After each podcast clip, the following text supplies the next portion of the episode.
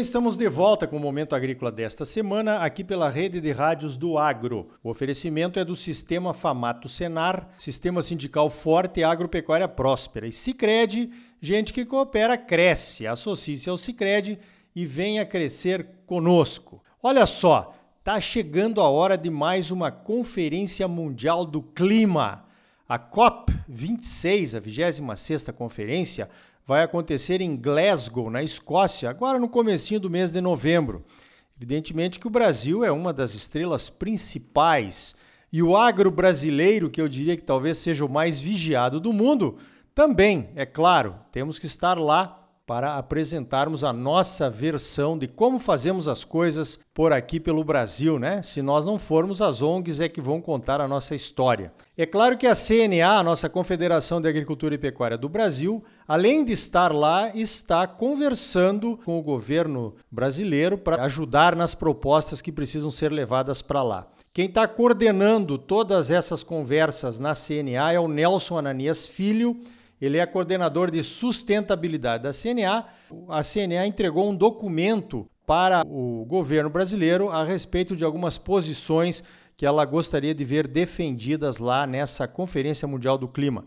Nelson, o que é que tem de mais importante nesse documento? Bom dia. Bom dia, Ricardo. Bom dia a todos os ouvintes. É um prazer, uma honra com a CNA estar contribuindo aí, batendo esse papo próximo aí ao, às nossas bases, né, aos nossos produtores rurais, mostrando né, a nossa responsabilidade e uh, buscando esse apoio, esse entendimento dos produtores rurais quanto ao papel do setor lá na Conferência das Partes sobre o clima. Né? A CNA ela já vem trabalhando né, é, a respeito desse assunto, não é desse ano, né, já temos aí um acompanhamento histórico das COPs aí há mais de 14, 15 anos, construindo um entendimento mundial a respeito da questão dos impactos da mudança climática para o mundo como um todo e, particularmente, trazendo a discussão para dentro do setor, uma vez que a agropecuária ela é uma das principais uh, impactadas com as questões das mudanças climáticas, né? Elas vindo ou não vindo, né? O Brasil já deu grandes mostras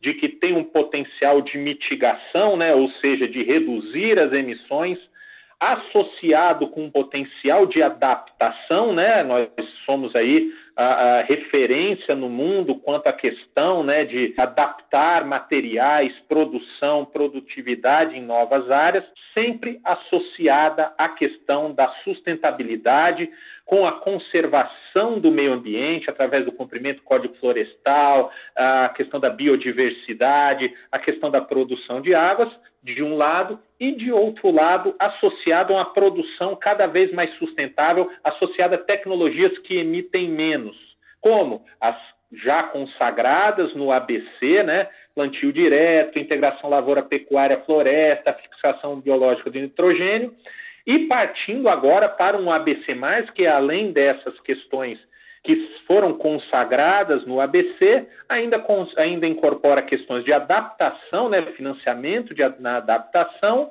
a questão de terminação de gado de corte e a questão da irrigação. Então, a gente tem um pacote completo, uma experiência completa para levar à Conferência das Partes, ressaltando e reafirmando que nós temos muito a colaborar quando o assunto é redução de emissões e que nós precisamos ser recompensados, reconhecidos e que precisamos trazer para o Brasil condições favoráveis para que a gente continue investindo e trabalhando na sustentabilidade. Legal. Esse nosso discurso, né, Nelson, é muito bem conhecido por todos os produtores brasileiros, a nossa sustentabilidade, a evolução dessa sustentabilidade ao longo dos anos, a integração lavoura-pecuária, a integração lavoura-pecuária-floresta. Agora, você que, que milita nessa área há muito tempo, que novidades o governo está levando para essa COP? Porque é o que se espera do Brasil, né? Sempre se espera alguma coisa a mais do Brasil. O que, que nós estamos levando de mais importante, Nelson? Bom, a gente tem um, uh, um trunfo, né? Um, para quem joga truco, um zap aí para levar para a COP que é irrefutável e ninguém ganha da gente, né? A questão da agricultura de baixa emissão de carbono. Né? Nós estamos aí num período em que a gente está entre transição de períodos né, de protocolos. A gente está saindo do protocolo de Kyoto, uh, que foi o primeiro período dos acordos climáticos, no qual o Brasil levou uma meta voluntária de um período em que ele nem tinha obrigação de ter metas de redução, passando agora para um acordo de Paris em que todos os países, ou seja, todas as partes, elas têm as suas obrigações. E o Brasil já saiu na frente, uma vez que já vem desenvolvendo e investindo essas tecnologias muito antes. O Brasil leva como sempre, um pacote de sustentabilidade muito robusto. Né?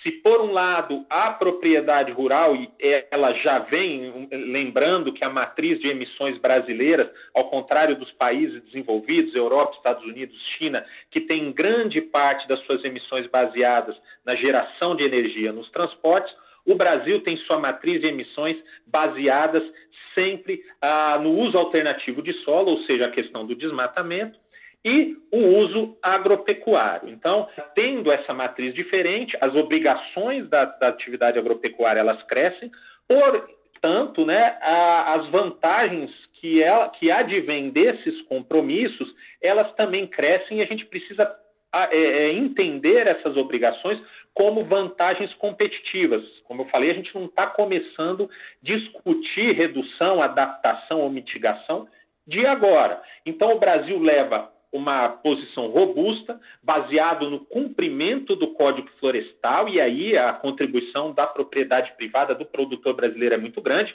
uma vez que nós temos mais de um quarto do território, mais do que 25% do território, com florestas nativas uh, dentro de propriedades privadas aí, né? Então nós estamos cumprindo o Código Florestal muito bem. E, por outro lado, na área produtiva, nós temos tecnologias ABC que a gente já tinha reafirmado que a gente atingiu essas metas voluntárias no primeiro período e agora vamos, entre vamos entregar metas cada vez mais ambiciosas através do ABC. Para ter uma ideia, aquilo que a gente cumpriu no ABC, agora nós estamos nos propondo a cumprir no ABC, cerca de oito vezes menos emissão, né, redução de emissão oito vezes maior do que esse do primeiro período, que foi muito exitoso. Então, o Brasil não leva discurso, o Brasil leva ação, o Brasil leva resultados.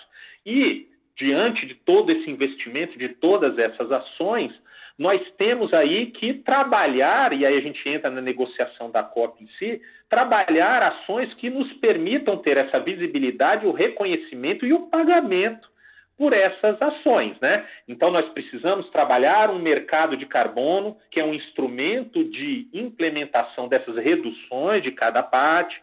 Nós precisamos trabalhar a transparência, que é um problema ainda muito sério no Brasil. A gente faz muito, mas comprova pouco, né? Então, a transparência, o capítulo de transparência vai, tra vai, trazer como comparar essas reduções entre países e como comprovar, valorar, monitorar, né, verificar essas ações dentro do Brasil. E, por fim, a questão do financiamento. Né? Então, nós somos um país em desenvolvimento. O, o Acordo de Paris ele é baseado nas responsabilidades comuns, mas diferenciadas. O Brasil não é um emissor histórico, Hoje ele não é um dos maiores emissores, né? o Brasil emite apenas 2,7 ou 0,8% das emissões globais, então a gente tem uma responsabilidade muito grande, sim, mas a gente precisa ser reconhecido e os instrumentos e a CNA está indo à COP para garantir que esses instrumentos eles sejam reconhecidos e que eles sejam virem, essas obrigações virem vantagens ao produtor rural brasileiro. Muito bem, mais uma Copa, o Brasil levando mais resultados. É indiscutível que a gente tem avançado na questão da sustentabilidade, da redução de, de emissões de carbono. Agora só precisa é que os outros países reconheçam isso, né? E comecem a valorizar né, os nossos ativos ambientais, sem dúvida nenhuma. Eu conversei então com o coordenador de sustentabilidade da CNA, o Nelson Ananias Filho, ele vai estar lá na COP. Eu queria te agradecer, Nelson, pela tua participação aqui no Momento Agrícola. Eu que agradeço, Ricardo, e convido a todos os produtores rurais a acompanhar na página da CNA uh, ah, um link direto com as ações que a CNA estará desenvolvendo durante a COP e também na página do Ministério do Meio Ambiente, onde haverão uma programação durante essas duas semanas intensas que interessarão muito ao produtor rural, principalmente no dia 8, que é o Dia da Agricultura lá na COP. Estão todos convidados a acompanhar o trabalho e o desenvolvimento das ações lá. Então tá aí. Olha só, eu também vou estar lá na COP, a convite da CNA, apresentando os avanços sustentáveis da nossa produção agropecuária. Essa será minha quarta Conferência Mundial do Clima. Fique ligado que eu conto como foi aqui no Momento Agrícola. No próximo bloco você vai saber como os negócios com a recém-lançada CPR Verde já estão começando a acontecer. É logo depois dos comerciais. E ainda hoje, o IMEA já está avaliando os impactos dos novos preços dos defensivos e dos fertilizantes nos custos de produção da soja e do milho. Não saia daí, voltamos em seguida com mais momento agrícola para você, num oferecimento do Sistema Famato Senar, Sistema Sindical Forte Agropecuária Próspera e do Cicred. Gente que coopera cresce. Associe-se ao Cicred e venha crescer conosco. Voltamos já!